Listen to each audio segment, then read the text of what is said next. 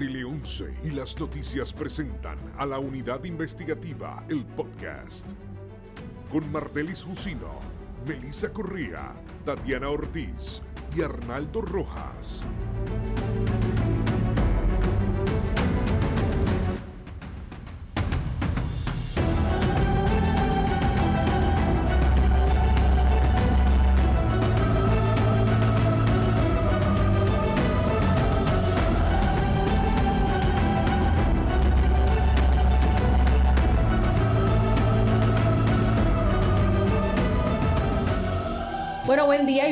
Otro episodio de la Unidad Investigativa, el podcast, donde discutimos nuestras investigaciones, pero también hablamos sobre temas de política pública y los temas más impactantes del momento. De hecho, ayer en la noche se supo de la determinación de una jueza del Tribunal de San Juan en el caso que se llevaba contra la representante Mariana Nogales del Movimiento Victoria Ciudadana, su señora madre y la corporación Ocean Front Villas. Hoy, básicamente, el, país y parte de la discusión se centra en que de los 51 cargos a estas dos personas y una entidad jurídica, pues solamente se sostienen dos contra la representante, en particular los artículos 269 y 212, que es perjurio y el, vamos a buscar acá falsedad ideológica. Los vamos a estar discutiendo eh, con mayor detenimiento. De hecho, en línea telefónica se encuentra con nosotros el licenciado Pedro Berríos, quien fue fiscal en la Unidad de Integridad Pública del Departamento de Justicia y nos acompaña también en la mañana de hoy Arnaldo Rojas de la Unidad Investigativa de las, de las Noticias. Saludos a todos. Vamos rápidamente. Buen día, Nalo. Buen día, Mardeli. Y buen Gracias día por estar a con nosotros. compañeros que se están uniendo. Vamos rápido a una breve pausa de nuestros auspiciadores y continuamos y comenzamos con la discusión del tema de hoy. ¿Eres dueño de negocio? En Seguros Múltiples tenemos todo para protegerte. Pregunta por nuestras pólizas comerciales para que tengas tu negocio, responsabilidades y activos bien asegurados. Con Seguros Múltiples es fácil hacer negocios. Y es la empresa de seguros en la que los puertorriqueños confían. Llama a tu representante autorizado de Seguros Múltiples y asegura tu negocio con nosotros. Así de simple.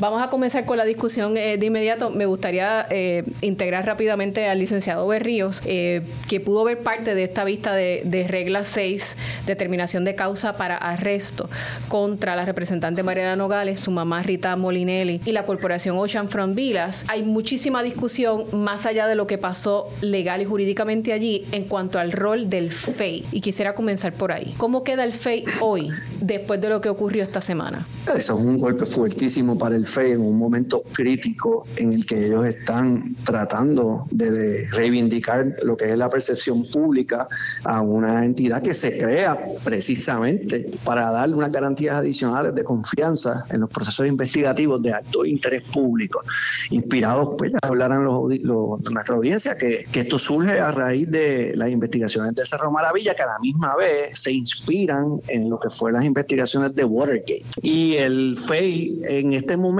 está en una profunda crisis desde mi punto de vista porque lo que se contempló a la hora de crear el FEI para Puerto Rico, la oficina del panel eh, sobre el fiscal especial independiente, que es el nombre que tiene en la ley, fue con unos propósitos y con una manera pensada de, de crearlo y en el camino se convirtió en otra cosa que por más que intenten de demostrar que la culpa siempre es de otro, no logran resultados en los tribunales, que es donde se verdaderamente se demuestra si se prueban los elementos de los delitos o no. En la empresa privada el desempeño de los funcionarios es muy importante y aquí eh, obviamente esto estamos hablando de una función pública. Ellos llevan mm, básicamente cuatro casos en línea donde hacen un desempeño, a mí no me gusta caracterizar las cosas, eh, pero muy pobre. Estamos hablando de, de los casos en contra del senador Albert Torres, el de las becas en la OPR, el de las pruebas COVID y ahora más recientemente el de la El de señora Vick. Mariana Nogales, correcto. Y entonces uno, uno se pregunta si realmente hay que repensarlo o, como establece una propuesta en la Cámara de Representantes, eliminarlo de facto. Eso le corresponde a, la, a la- ¿verdad? los entes políticos, ¿verdad? Que cuentan con el favor del voto. Lo que ocurre aquí en Puerto Rico realmente, yo, ¿verdad? No soy analista político y me gusta hacer esa salvedad siempre.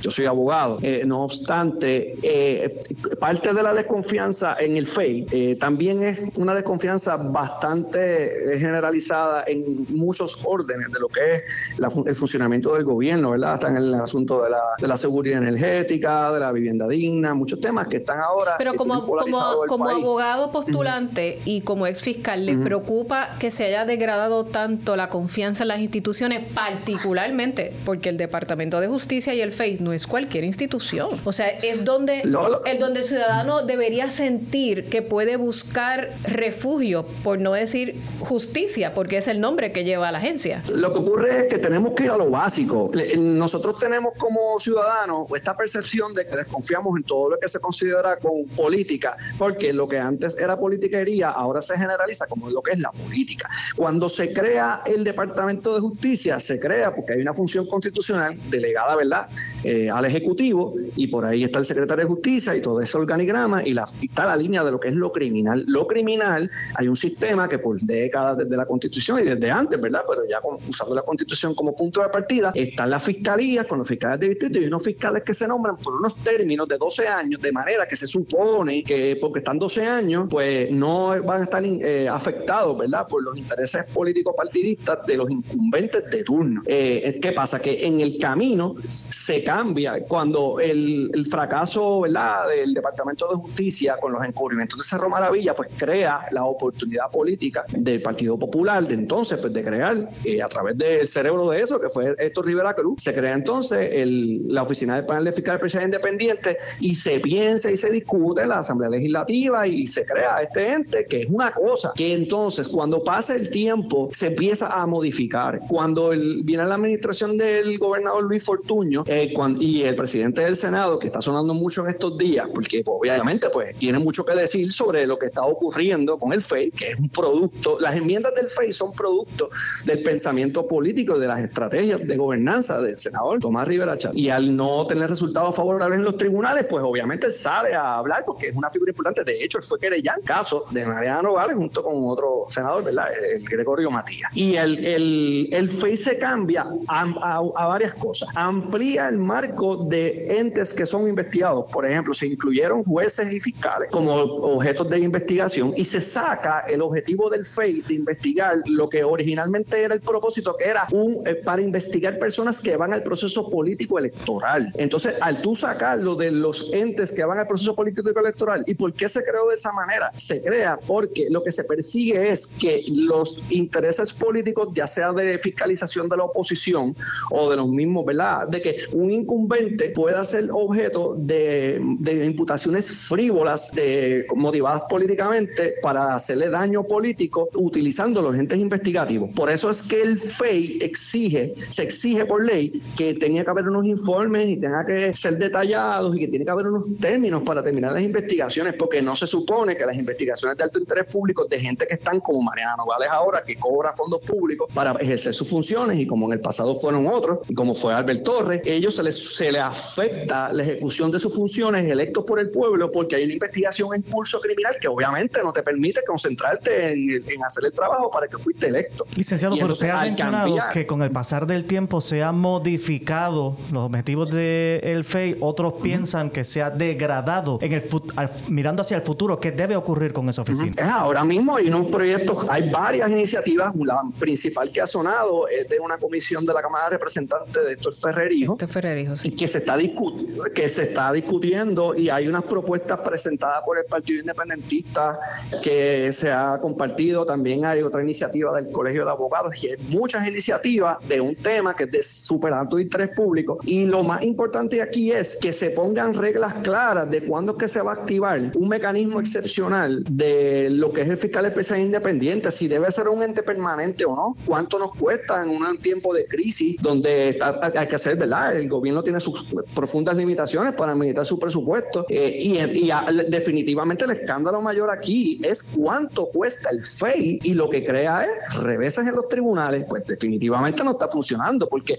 de la forma que está eh, eh, estructurado en este momento se supone que es porque alguien cometió delitos de corrupción gubernamental y tiene que tener consecuencias por las alegadas eh, acciones que se le están atribuyendo y no se está logrando y siempre lo que se hace es que se le echa la culpa a los jueces, se dice que es que la, combatir la corrupción lleva la, ¿verdad? ir en contra de la corriente y en este momento no se está logrando no se está logrando condena de corrupción corrupción gubernamental y la percepción es que solamente en el foro federal es que se, se ¿verdad? Que se logran consecuencias penales de, la, de lo que son delitos de corrupción gubernamental. De hecho, yo los exhorto a, que, busquen en, en, nuestras páginas, en la página de tele11.com, una serie de reportajes que hizo eh, hace unos, unos meses atrás, en noviembre del año pasado, sobre la oficina del panel del fiscal especial independiente. Esa serie de reportajes los trabajamos con la periodista Nuria Sebasco y se hizo un análisis eh, exhaustivo de los casos del FEI, el costo del FEI y también entramos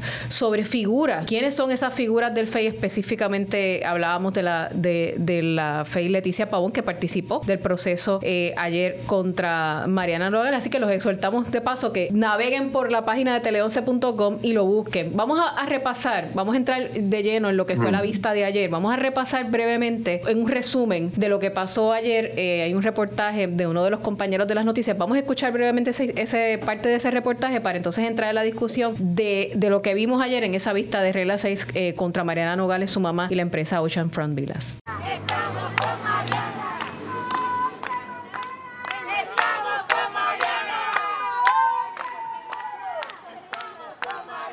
En la noche de hoy se le encontró causa para arresto a la representante del movimiento Victoria Ciudadana, Mariana Nogales Molinelli, en dos de las 24 denuncias en su contra. La verdad va a triunfar y hoy la gente en Puerto Rico ha podido comprobar la patraña que yo he denunciado desde el inicio. Los cargos son por perjurio y falsedad ideológica del Código Penal, por ocultar información en el informe de la Oficina de Ética Gubernamental sobre los puestos que ocupó en la corporación Oceanfront Villas, por lo que se le fijó una fianza global de 2 mil dólares, la cual prestó. Vemos que la judicatura de este país todavía funciona y funciona muy bien. No es una determinación de que ella ha cometido ningún delito, ni de que de, nada de culpabilidad, ni nada por, por lo eh, eh, de eso, sino que sencillamente la juez entendió que había una cintila de eso. Lo importante es que entendió que los cargos verdaderos, los cargos importantes, los cargos que, nosotros entendemos que eran los cargos más eh, graves, que era de que supuestamente había habido una evasión contributiva. Sobre eso, la juez no determinó causa contra nadie. Eso lo que demuestra es que, que ellos no tienen ni una cintila de evidencia para probar sus casos. Comenzamos de lleno con la discusión de la vista de ayer. Fue una vista bien extensa. Las vistas de regla 6 de causa para arresto, de las cuales el licenciado Berrío debe haber visto unas cuantas, son así de extensas. Esa es la norma, porque el público vio algo ayer y, y, es importante también porque yo creo que estos procesos que se divulguen y se publican tienen un efecto para mí educativo para el país, para que entienda, ¿verdad?, cómo se llevan a cabo los procesos. los procesos de los tribunales no son como Perry Mason en las películas. Pero una vista de regla 6 de un ciudadano común y corriente, de Juan del Pueblo, ¿son así, licenciado? A cada rato, yo estoy en el panel de abogados de oficio y a cada rato lo que uno recibe es una denuncia de una persona que está confinada porque le sometieron el caso en ausencia. Pero ni aún los clientes que van a regla 6, ¿verdad?, citados es bien raro que un juez inclusive permita presentar pruebas. Eso es bien raro. La mayoría. Yo ¿Cuánto dura una vista de regla, 6? Más o menos. ¿Cuánto suele durar? Una, una, una, vista de regla 6 larga dura 45 mil. Y, el, y el factor de la, presencia en los medios. Una, una vista larga, 45 minutos, claro está. Hay casos extraordinarios. Este caso, obviamente, independientemente, hubiese durado un poco más porque, porque hay, hay pruebas voluminosas. Pero en realidad, eh, desde el punto de vista, si tú necesitas presentar tanta documentación para lograr la cintila en la regla 6 ya estás de antemano eh, manifestando, ¿verdad?, que tienes un caso difícil. Porque los casos criminales, ¿verdad?, está, siempre está el elemento de lo que es la intención, ¿verdad? Y también está el asunto de lo que es la política pública de la implementación en cuanto al cumplimiento de la ley. Porque hay muchísimas leyes penales en Puerto Rico que son letras muertas, porque se van por la vía administrativa y se utiliza el criterio de que es, el, el de la agencia, por ejemplo, pasa con la cuestión arqueológica, pasa con los controles las controversias de recursos naturales. Todas esas leyes este, tienen cláusulas penales que uno no ve que los fiscales del Departamento de Justicia de ninguna división especializada van Pero qué bueno que trae esa parte de la parte administrativa, porque aquí hay una imputación de delitos contributivos que tiene dos vertientes. Usted sabe que tiene la vertiente criminal, pero tiene una vertiente administrativa. Aquí se fueron por la criminal. Y eso es una parte bien técnica. Esa, esa, esa parte del directo que le hace el licenciado Colón al funcionario de Hacienda, no, no tengo en mente de momento el nombre del, del, del funcionario. Era una parte, no era un perito, pero una parte bien técnica que evidentemente el FEI no pudo pasar ni de primera base. Ese señor Josian Serrano.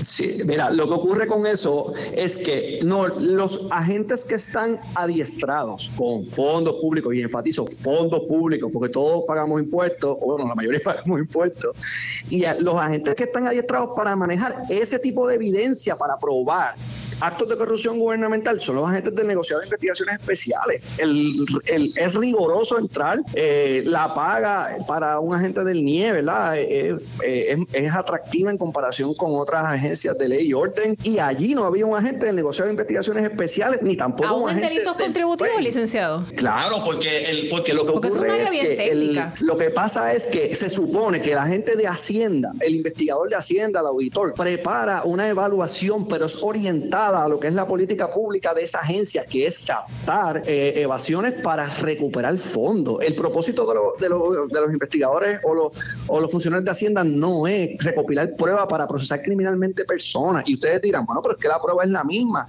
Sí, pero es quien hace la contextualización de la cuestión de, la, lo que es cumplimiento, por ejemplo, ahora mismo se va a cuestionar que si se debió haber buscado una orden judicial. Bueno, un agente del NIE no se le va a pasar que tiene que buscar una orden judicial porque que él conoce lo que es la regla de procedimiento criminal y cómo presentarle al fiscal un producto completo de un caso justiciable en una sala penal, pero un agente, un, agente de Hacienda que va donde un fiscal, pero el fiscal se supone, entonces... Oiga, pero se supone que el FEI supiera cuál era el, el proceso. De hecho, e, e, este argumento de violación de derechos constitucionales, particularmente en la obtención de información contributiva, es decir, las planillas y las cuentas bancarias, recuerdo que lo traía el licenciado Torres Viada en la primera eh, vista de reglas que nunca llegó a, verse, ¿verdad? Por los asuntos de la inhibición de la jueza. Eh, y desde ese momento yo entendí que ese argumento era de los más relevantes, contundentes, importantes que se estaban levantando allí por, por las garantías constitucionales que tienen que haber ahí. Aparentemente aquí no las hubo.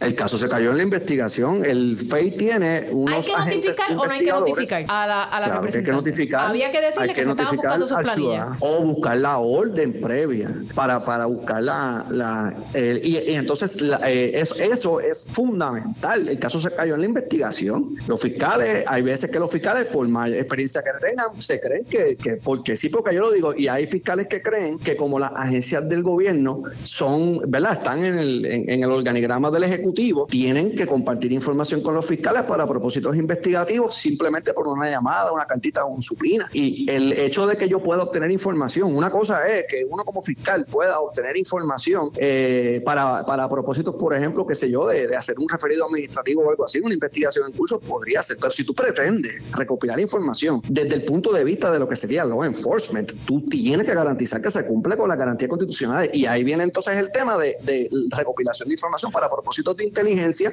que se ha manifestado en la periferia, ¿verdad? Por lo bajo o por lo alto, de que entonces se utilizan los aparatos de investigación de ley y orden para otros propósitos que no son procesamiento criminal. Pero, obviamente, pues, licenciado, ¿quién se supone que salvaguarde ese derecho? Porque precisamente esa fue una de las líneas en el contrainterrogatorio de la defensa de la representante Nogales a el funcionario del Departamento de Hacienda que colaboró en esta investigación con la oficina del FEI, el señor Josian Serrano, en el sentido de que si ellos le habían notificado a la representante que estaba siendo objeto de una investigación y que ellos iban a compartir información contributiva de ella, su señora madre y de la corporación de, de la que forma parte, ¿quién se supone que haya salvaguardado ese derecho a la privacidad de los investigados? ¿A Hacienda o el FEI? Se supone que sea la agencia investigativa de ley y orden. Hacienda le va a dar la información a justicia, que justicia le pida, o, al, o a la gente, que la gente le pida. Si un funcionario de Hacienda, un fiscal en funciones, le dice, yo necesito tal información, el agente de Hacienda pudiera dar la información simplemente porque entiende que el fiscal tiene autoridad para investigar. ¿Para qué el fiscal la quiere? Eso es asunto del fiscal, porque es una investigación. Pero si el fiscal la pide y Hacienda podría decir, espérate, espérate, tú notificaste. Ah, o sea, tendría que hacerlo. Tendría que hacer ese cuestionamiento, tendría que hacer ese, ese planteamiento. La, división legal podría identificarlo o alguien que tenga experiencia, pero no es su función primaria, porque las agencias de ley, las agencias de, otros propósitos, como sería Hacienda, como es el Contralor. Yo que si, un, si un aparato investigativo como el Departamento de Justicia o el FEI me pide algo a mi Hacienda y yo digo que no, ¿no pueden decir que yo estoy obstruyendo la justicia? Bueno, si el funcionario de Hacienda conoce la ley, ¿verdad? Ha cogido los adiestramientos, o él, puede advertirle a un supervisor, mira, tengo esta situación, y el supervisor se supone que lo canalice a través de la división legal, y la división legal, si tiene dudas, se reúna con el fiscal, y si el fiscal tiene dudas, por ahí para arriba, la oficina del secretario tiene abogados o abogados, y se discute entre abogados y se, y se llega, ¿Podría, tener, ¿Podría tener Mariana Nogales una causa de acción por violación a sus derechos eh, de intimidad que operan expropio, eh, eh, operan por sí solos porque se divulgó información suya? El Estado, sin seguirle los procesos, ha divulgado información violándole su derecho a la intimidad y la privacidad. ¿Podría?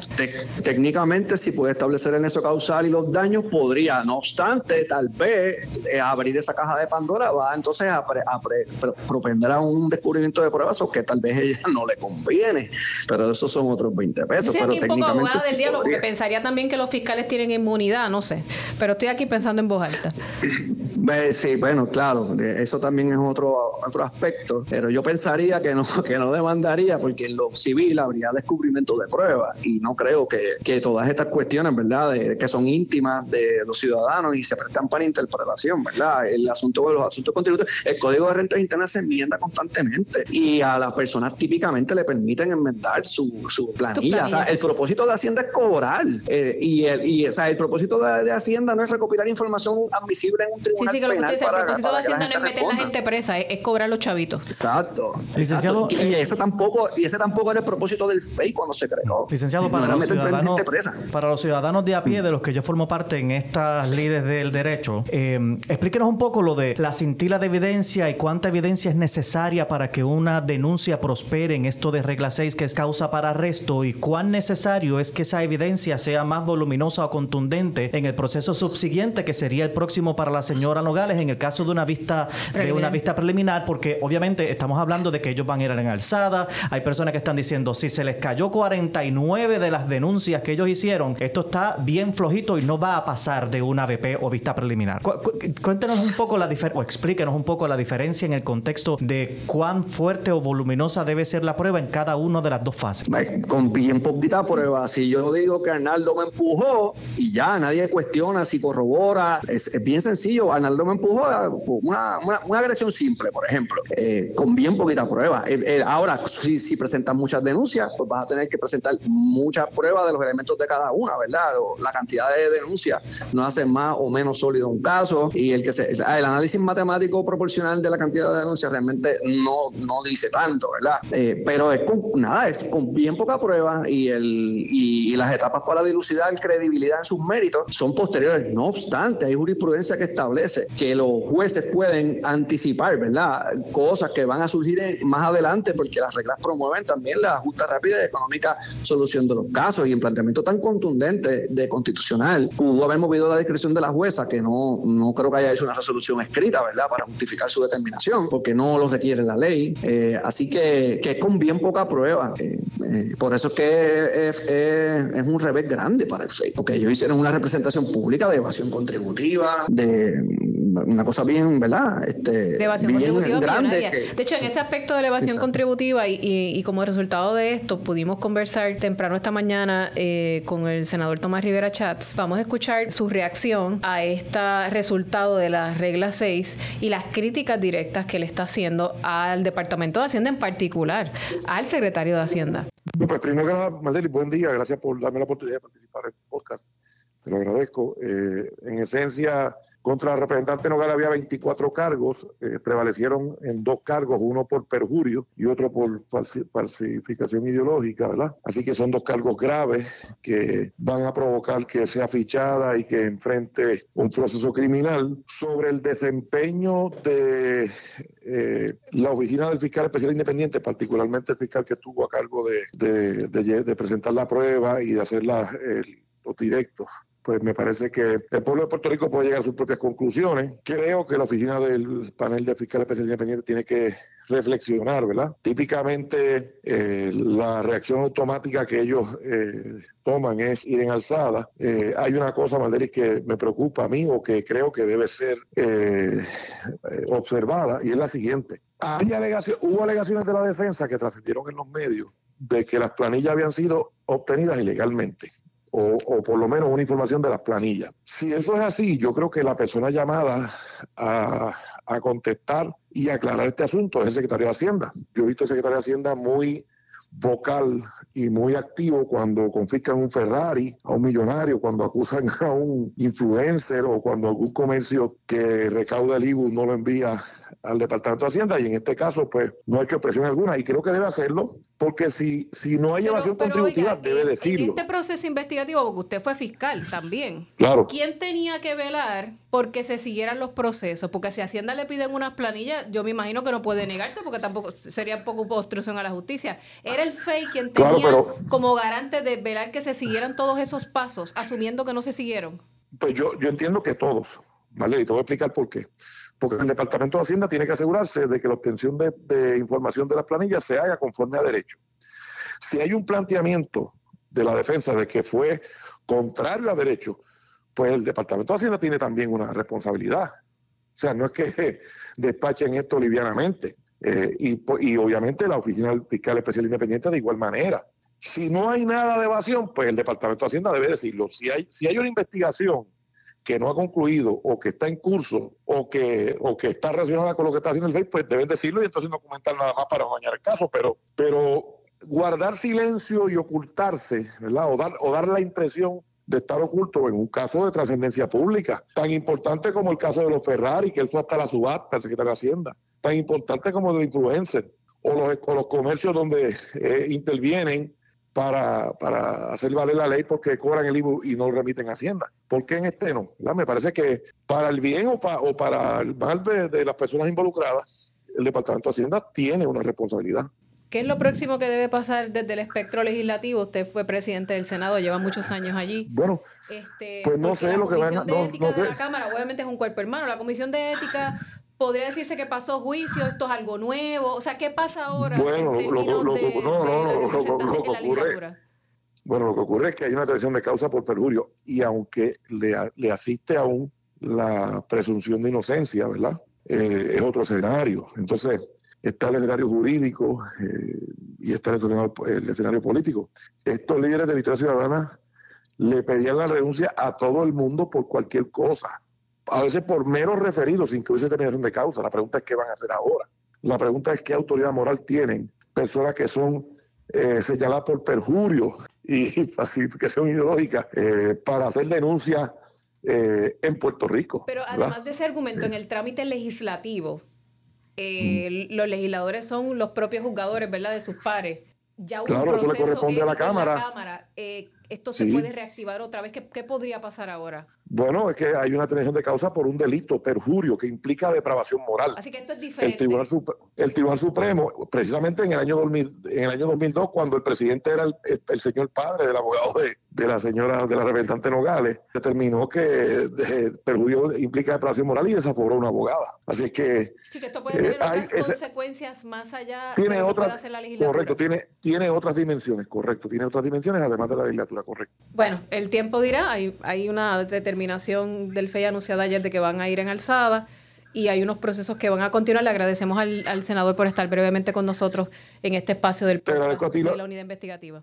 Te agradezco a ti la oportunidad, Malderi. Muchas gracias. Bueno, ya escucharon ahí la, reacción del senador Tomás Rivera Chat, que es uno, es uno de los querellantes. Eh, en este caso, él está urgiendo al secretario de Hacienda que se exprese eh, sobre estas imputaciones que hizo la defensa, eh, porque él dice que el secretario ha sido muy vocal en otros casos de evasión contributiva por autos de lujo y influencers, etcétera, etcétera. Y está urgiendo a que lo haga. Obviamente, él como querellante, pues se ha abrazado a la determinación de causa en dos de los cargos de los que estábamos hablando eh, hace unos minutos y que son cargos graves y que puede tener otras dimensiones, otras dimensiones para, para la licenciada Nogales en términos de la acción disciplinaria que pueda tomar en su día el Supremo si es que tomaría alguna. Pero me parece interesante esa reacción de, de Tomás Rivera Chat pidiendo que el secretario se exprese. Debería expresarse el secretario porque es una imputación muy seria la que se hace en cuanto a los procesos en el Departamento de Hacienda. Bueno, yo no veo por qué el senador, ¿verdad? El senador como senador puede pedir reacciones de los jefes de la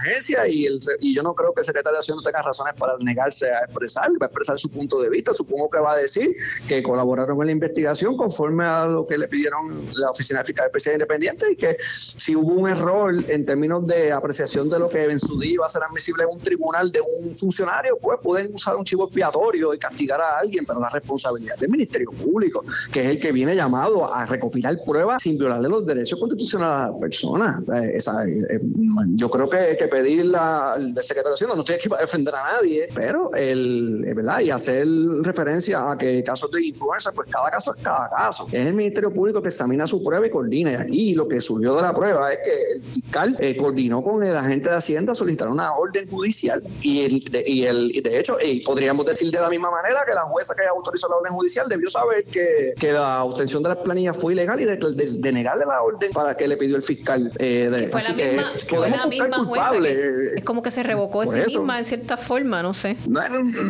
no creo que se revocó a sí misma porque el juez, de nuevo, lo mismo que preguntó Arnaldo ahorita sobre cuánto es causa cuánto es cintila para causa probable para un arresto, y verdad, era vista preliminar, pues es lo mismo, causa probable para una orden de registro de allanamiento, es, es, es poca prueba también, ¿verdad? Pero ese filtro, pues el, el juez es abogado y, de, y concedió una orden. Si examinó en detalle que el origen, ¿verdad? Y que lo que estaba dando con orden judicial era porque el tribunal, de hecho, si el caso llegaba a vista preliminar y, y, había un planteamiento de supresión de evidencia utilizando la prueba, ¿verdad? Obtenida con orden judicial, hay una presunción de que la incantación mediante orden judicial es válida y admisible. Así que la, la, los abogados de defensa, si no lograban tumbar este planteamiento de regla 6 con vista preliminar, ellos tenían el peso de la prueba de demostrar que la jueza este, actuó eh, incorrectamente. Entonces, por, eso, una por eso es que entonces levantan este argumento desde la regla 6. Sí, claro que sí, tienen que hacerlo abajo para tener más turnos al bate, porque, porque ellos tienen que visibilizar la obtención ilegal de origen, porque entonces, aunque tenga o no tenga orden judicial, lo que obtuvieron segundo, ¿verdad? en la segunda etapa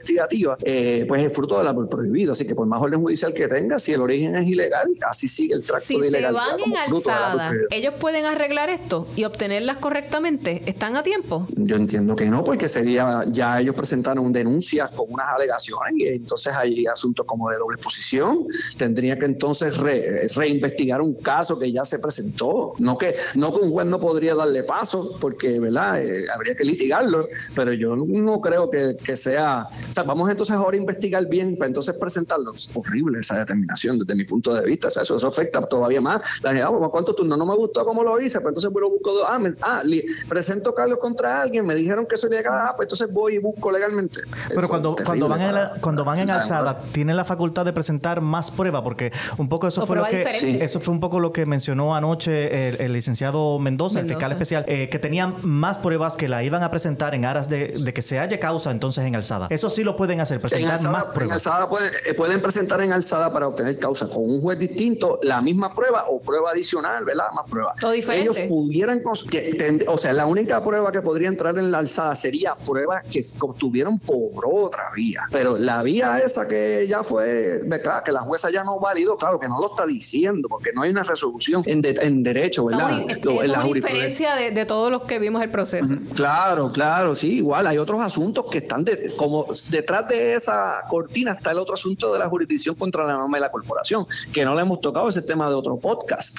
Este, porque el FEI no se creó para procesar ciudadanos. Mañana vienen unos agentes con un una chaqueta, y pues, bueno, ahora no voy a usar a Arnaldo de ejemplo, con la camisa chaqueta que dice FEI y se meten en la casa de Mardelli con una, con una orden a, rebuscar. Yo digo, ¿qué es eso de FEI? Nadie en Puerto Rico sabe que, que, autoridad legal tiene un agente del FEI para intervenir con tus cosas, con tus propiedades, con tus con tu papeles, ¿verdad?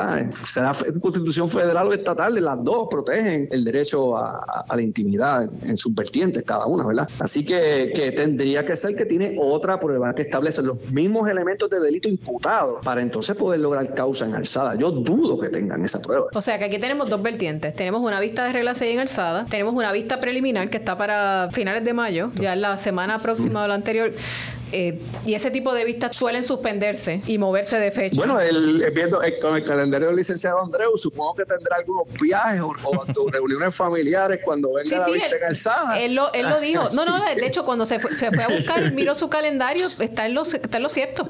Este, y tenía un viaje familiar y obviamente los abogados tienen derecho a tomarse vacaciones también. Bueno, la BP fue, programada para el 26 de junio. tengo una pregunta, licenciado, en el marco de, de la cobertura de ayer. Bueno, básicamente la juez halló causa en dos artículos del Código Penal. El primero en el 269 de perjurio y el segundo en el artículo 212 de falsificación ideológica. Falsedad, pero, falsedad ideológica. Pero ella hizo dos anotaciones importantes y es que ella enmendó las denuncias para eliminar cualquier tipo de alusión eh, a que eh, a que las a, que la acusada en este caso eh, la representante Nogales no incluyó en planillas de contribución supuestos ingresos. Solamente lo limitó a la información que ella no incluyó en el informe financiero a la Oficina de Ética Gubernamental, uno como parte eh, de, que es dueña de, la corporación de Ocean que ostentaba en la corporación. Ahora bien, durante el proceso del interrogatorio a los testigos, la defensa hábilmente cuestionó eh, cuándo se le cerró la oportunidad a la señora Nogales de enmendar particularmente ese ese informe financiero de ética de 2020 donde ella dice haber olvidado eh, y omitió esa información. Obviamente eh, allí se reconoció que no se le había permitido a la señora Nogales enmendar ese informe de ética porque ya él mismo se había sometido, ya había sido final. Sin embargo, también tuvo que reconocer el jefe de la unidad de informes financieros que el haberle cerrado el acceso electrónico para que pudiera hacer esa enmienda se hizo un mes y dos días antes que se informara del protocolo de enmiendas a la legislatura. En ese caso, ¿cómo queda ese, eh, eh, eh, ese esos dos casos ante esa prueba que se ventiló allí de que se le cerró el curso de acción antes de que se le hubiese notificado a los legisladores que eso se podía hacer? Bueno, lo que aparenta ser, ¿verdad? Si es que esa es la prueba que desfila, que se cambiaron las reglas de juego en el camino para ajustarlas al caso particular de Mariana, lo cual es ilegal. sea Mariana, sea el de mayoría, sea de minoría, sea un jefe de agencia, eh, así que esa, esa determinación de dejar, ¿verdad? privarla de la oportunidad de enmendar, el informe financiero, yo nunca había visto eso. Eh, nosotros cuando estábamos en la División de Integridad Pública a veces intentábamos que se, que se prohibiera el que se enmendaran los informes financieros y cuando yo estuve allí nunca supe de un caso que eso se lograra, porque se decía que el propósito de los informes eh, financieros de ética, volvemos de nuevo a las funciones y prioridades de las agencias, es tener más transparencia de la información. Y si uno entendía como fiscal que el, había una intención criminal en privar de información a ética gubernamental, uno presentaba el cargo con los testigos que fueran y probaba esa intención criminal en el, ámbito penal. La prerrogativa de limitar el acceso a enmendar el informe eh, financiero de ética es una determinación que debería estar, si no está clara en la ley ni en los reglamentos, en la determinación de política pública del director de la agencia, de, este caso Luis Pérez Vargas. Así que yo supongo que en este caso lo cejaron y ella, ella puede plantear el procesamiento selectivo porque que eso no se ha hecho nunca que yo sepa contra nadie, además que decidieron ahora entonces prohibir eso. Yo, en el informe financiero mío, yo llegué a enmendar informes financieros dos. digo, yo espero que ahora por decir eso aquí no me vayan a investigar a mí. pero, pero sí, este, pero me parece que no, ¿verdad? Que tiene bastante planteamiento. Además de eso, el, el, el otro delito, que es el de falsedad ideológica. Que es el ¿Cómo van a probar?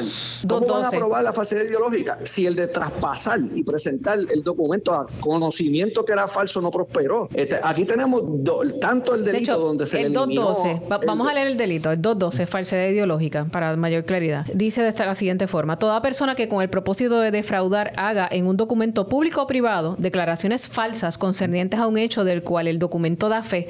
Y cuando se trate de un documento privado tenga efectos jurídicos en perjuicio de otra persona, será sancionada con una pena de reclusión de un término fijo de tres años. Si la persona convicta es una persona jurídica, será sancionada con una pena de 10 mil dólares. Defraudar, toda persona que con el propósito de defraudar haga un documento documento público o privado, declaraciones falsas concernientes a un hecho el cual el documento da fe. Esa es la falsedad ideológica. Eso es bien, es bien difícil. O sea, como si, si, si, si, te, si tú siembras la duda razonable de que se te olvidó, no hay caso. ¿Sabes? Por eso es que hay que, ¿verdad? Las leyes dicen muchas cosas, pero el fiscal tiene la responsabilidad de recopilar la prueba y presentarla. Y hay delitos que son más técnicos y la intención de defraudar no es cualquier cosa para probarla, ¿verdad? Este, y, si, y máxime si, si se hace con uno sí, con otro no. Y el, el otro delito que, ¿verdad? Que, es el perjurio. De, el, el, el, el, perjurio es, es, bien difícil probar que, ¿verdad? Eh, no vemos, no vemos con frecuencia delitos de convicciones de perjurio en los tribunales en Puerto Rico con personas ¿Por qué, ¿por qué, ¿Por qué es difícil de probar, licenciado? Ah, pues porque tienes que probar que o diste dos declaraciones distintas para, para un proceso en el que ninguna, ¿verdad? Sin tener que probar cuál es cierto y cuál no, eh, en un proceso que verdaderamente tiene consecuencias, ¿verdad? Eh, es el delito, el básico. Eh, esa es una de las modalidades. La otra es que a sabiendas de que afectaba, ¿verdad? Con conocimiento de la falsedad. proceso, mi gente. Exacto. Eso, eso, eso tiene que, ¿verdad? Porque probar, está documentado científicamente que uno puede tener recuerdos imprecisos de asuntos que, que, que uno pues, presenció, ¿verdad? Sí, sí, usted eh, ve en ambos delitos al elemento de la intención, la intención de la representante. Yo tendría que probar como fiscal que, jajaja, ja, ja, me senté aquí, voy a ir a informe fiscalía, da como los engaño a todos, voy a asumir esa silla de representante y le voy a ocultar que tenemos en la corporación un montón de dinero. ¿Sabe? Lo que quiere, lo que se persigue con la ley de ética y los informes financieros es que tú, cuando salgas, no salgas con los bolsillos llenos y llegaste pelado. Eso es lo que persigue. ¿Sabe? Eh, aquí hay que tratar de un poco usar el sentido común a la hora de implementar las leyes. Las leyes penales se tienen que eh, eh, aplicar, ¿verdad? nadie está por encima de la ley, pero tampoco nadie puede estar por debajo de ella. A ver, porque tú seas ahora, ¿entiendes? Una, una figura, vamos entonces a, decidir que se nos ocurrió ahora la gran idea de entonces ahora vamos a ser más, más, más represivos en la interpretación de la ley penal. A ver, antes de tú determinar que tú presentas cargos criminales, tú como fiscal tienes una responsabilidad ética de que tú estás poniendo, ¿sabes? Tú vas contra la vida de las personas, tú puedes provocar que una persona vaya a la cárcel. Eso no es cualquier cosa, eso no es porque aquí dice que esto no se puede hacer porque es ilegal y hay algo que resuelva. No, eso no es una manera responsable de ostentar ser miembro del Ministerio Público. Licenciado, pues, este pero, ¿cómo, se eh, ¿cómo se puede probar esa maldad o intención de defraudar y ocultar ese tipo de información en su informe financiero? Por ejemplo, cuando allí mismo el funcionario de la Oficina de Ética Gubernamental reconoció que el día 15 de septiembre de 2021 recibió una comunicación electrónica de parte de la representante solicitándole acceso al informe para poderlo enmendar porque se había dado cuenta que a través de la eh, página electrónica no lo podía hacer. Pero también hay que tomar en consideración que ese informe lo había radicado mucho tiempo antes y no fue después de que sale a la luz pública todo de denuncias públicas que ella decide enmendar. O sea, un poco acá para de nuevo, yo no soy abogado, pero un poco para acá para probar esa parte esa parte de la denuncia.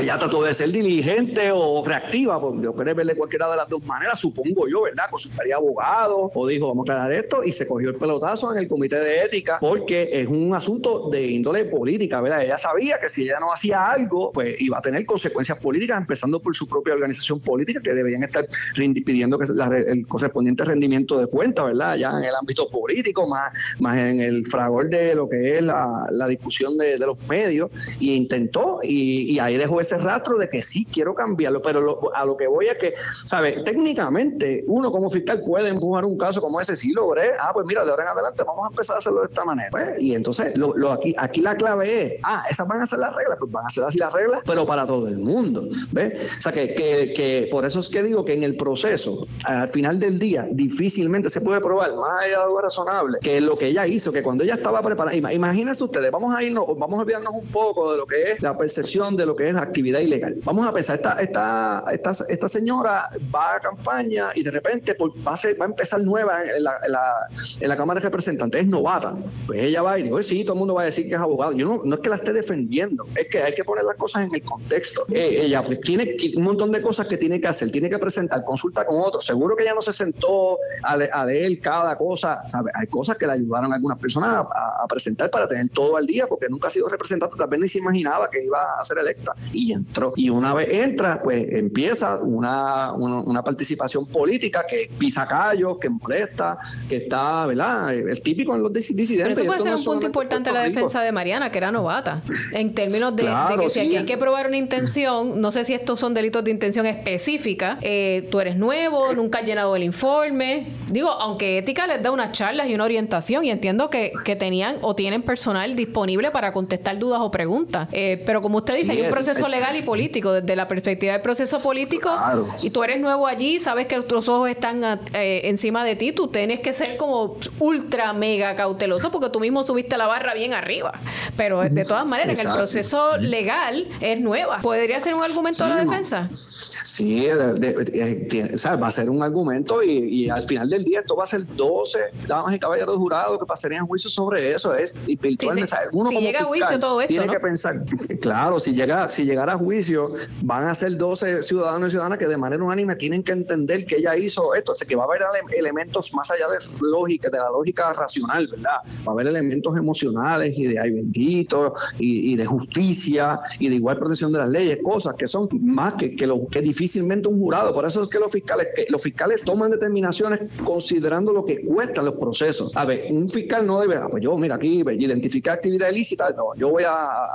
Voy a hacer camino al andar con este proyecto jurídico penal que decidí que voy a, aprobar, que, esto sí se puede, pero nunca se me ocurrió hacerlo de, de esta manera antes. Por eso es que el procesamiento selectivo, esa es mi opinión, ¿verdad? Como en el caso de, Mariana, sea Mariana hoy, sea mañana o cualquier otro, porque hoy es ella, mañana puede ser que los estadistas son minoría y, puede ocurrir que se vira la cosa, ¿verdad? Este, porque así es la historia, ¿no? Nosotros lo vemos en la óptica de Puerto Rico, pero esto ocurre, el, ¿verdad? si uno se convierte en una voz disidente, pues uno pisa callos y activa los, entes del poder que están en la periferia de los aparatos gubernamentales. Y tomando eso en consideración, vamos, qué miedo, porque en este momento uno puede decir que la señora Nogales tuvo la posibilidad de pagar eh, unos abogados que Juan del Pueblo no tiene. Bendito, a Juan del Pueblo le tocan la puerta y lo sacan por el pelo, lo montan en la patrulla y lo ingresan y no tiene derecho a abogado hasta que va a una vista preliminar si no da positivo a COVID el vecino de la celda del lado. Es completamente diferente. Eh, eh, esa es la realidad la terrible de esto. Por eso que lo bueno de estos procesos es que permiten que se comprenda, ¿verdad?, cómo son los sistemas y cómo deben ser, porque se genera una discusión de unos niveles que, nos permite reflexionar. Algo eso, eso es otro tema de, otro, de otro podcast. O sea, la justicia va a depender, y me trae a la memoria también el caso de Aníbal Acevedo Vila, que costó como un millón de pesos esa defensa. la justicia depende entonces de los chavitos que yo tenga para contratar el mejor abogado posible, el mejor perito posible, que son carísimos también. Y entonces, si yo no tengo esos chavitos, pues soy culpable, pero si tengo los chavitos, salgo bien. Es una pregunta que tenemos que hacernos en el contexto general, ¿verdad?, de, lo que es nuestro sistema de justicia. Emplazamos al licenciado para que esté disponible para ese próximo podcast. Porque bueno, Así es, es un tema, yo creo que a la justicia, para nuestra gente. Sin duda, de acceso a la justicia, para unos sí, para otros no, no, no debería ser así, definitivamente. Yo no, yo no sé si, Maldeli, tú eres abogado, tú has intentado presentar una moción en un caso que está bajo investigación criminal en la Secretaría de los Tribunales.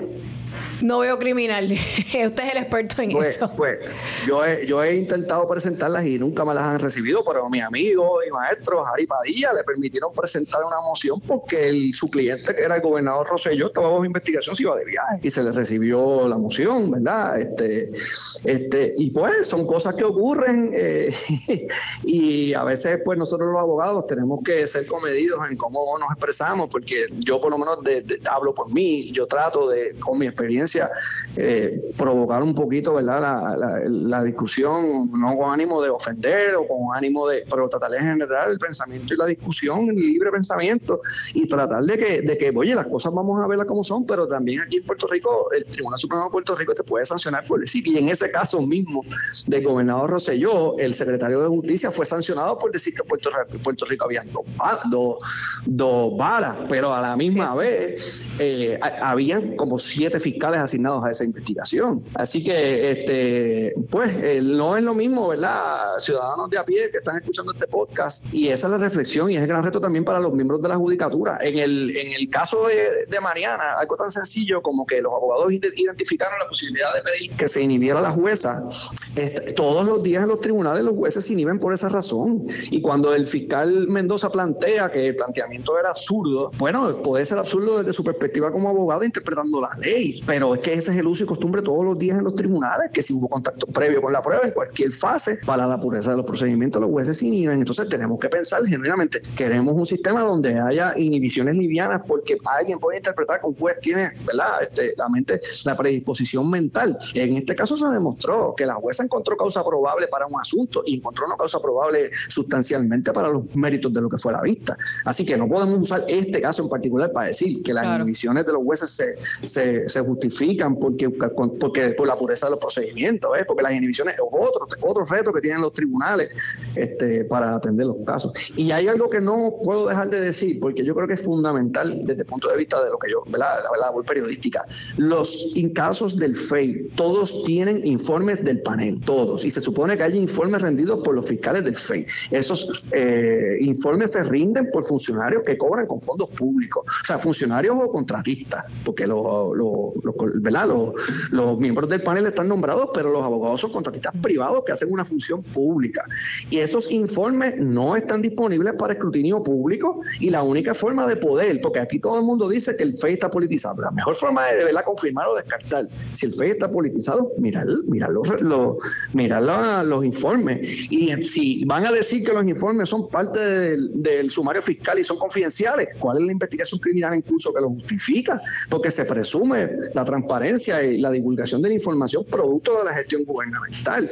Ah, ah entonces, ah, que pueden identificar fuentes o testigos. Pues entonces, esos informes hay que discutir si hay que prepararlos con unas salvaguardas para proteger a los whistleblowers y a las personas, porque hoy día la gente tiene temor de señalar corrupción gubernamental en Puerto Rico, que hay unos códigos políticos de silencio y de lealtad, y aquí la gente va presa por silencio y ha pasado, y ha pasado en el Tribunal Federal, pero son temas que no se discuten, porque hay tanto tema que discutir que nos acaparan la cuestión de los titulares y los seguimientos. Ustedes que son, que hacen una función investigativa bien encomiable, saben lo, lo abarcador que es, lo drenante que es poder atender lo que surge, ¿verdad? Gracias por esa observación de que esos informes no se publican y exhortamos públicamente al FEI de que está a tiempo de tomar la iniciativa de colgar en su página esos informes. De la misma manera que planteen unas cosas que se pongan ahí también. Claro que sí. Gracias por estar con nosotros, licenciado. Y los, del FEI. Gracias por estar con nosotros. la orden, gracias por, Muy gracias por la invitación, que estén bien. Gracias por estar con nosotros. Bueno. Licenciado Pedro Berríos, quien fue fiscal de la División de Integridad Pública y Asuntos de Contralor del Departamento de Justicia, ahora está en la práctica privada. Gracias, Arnaldo. Gracias a ustedes. Eh, me voy con esa preocupación de esa última discusión, eh, pero eh, esperemos abordar ese tema en un próximo podcast. Claro que sí. Recuerden que nos pueden sintonizar en todas las plataformas favoritas de podcast, así que hasta aquí el podcast de la unidad investigativa. Será hasta la próxima. Presentado por Seguros Múltiples. Imagínate si no nos tuvieras. Acabas de escuchar la unidad investigativa de las noticias Tele 11. No olvides seguirnos en nuestras redes sociales y en tu plataforma de podcast preferida.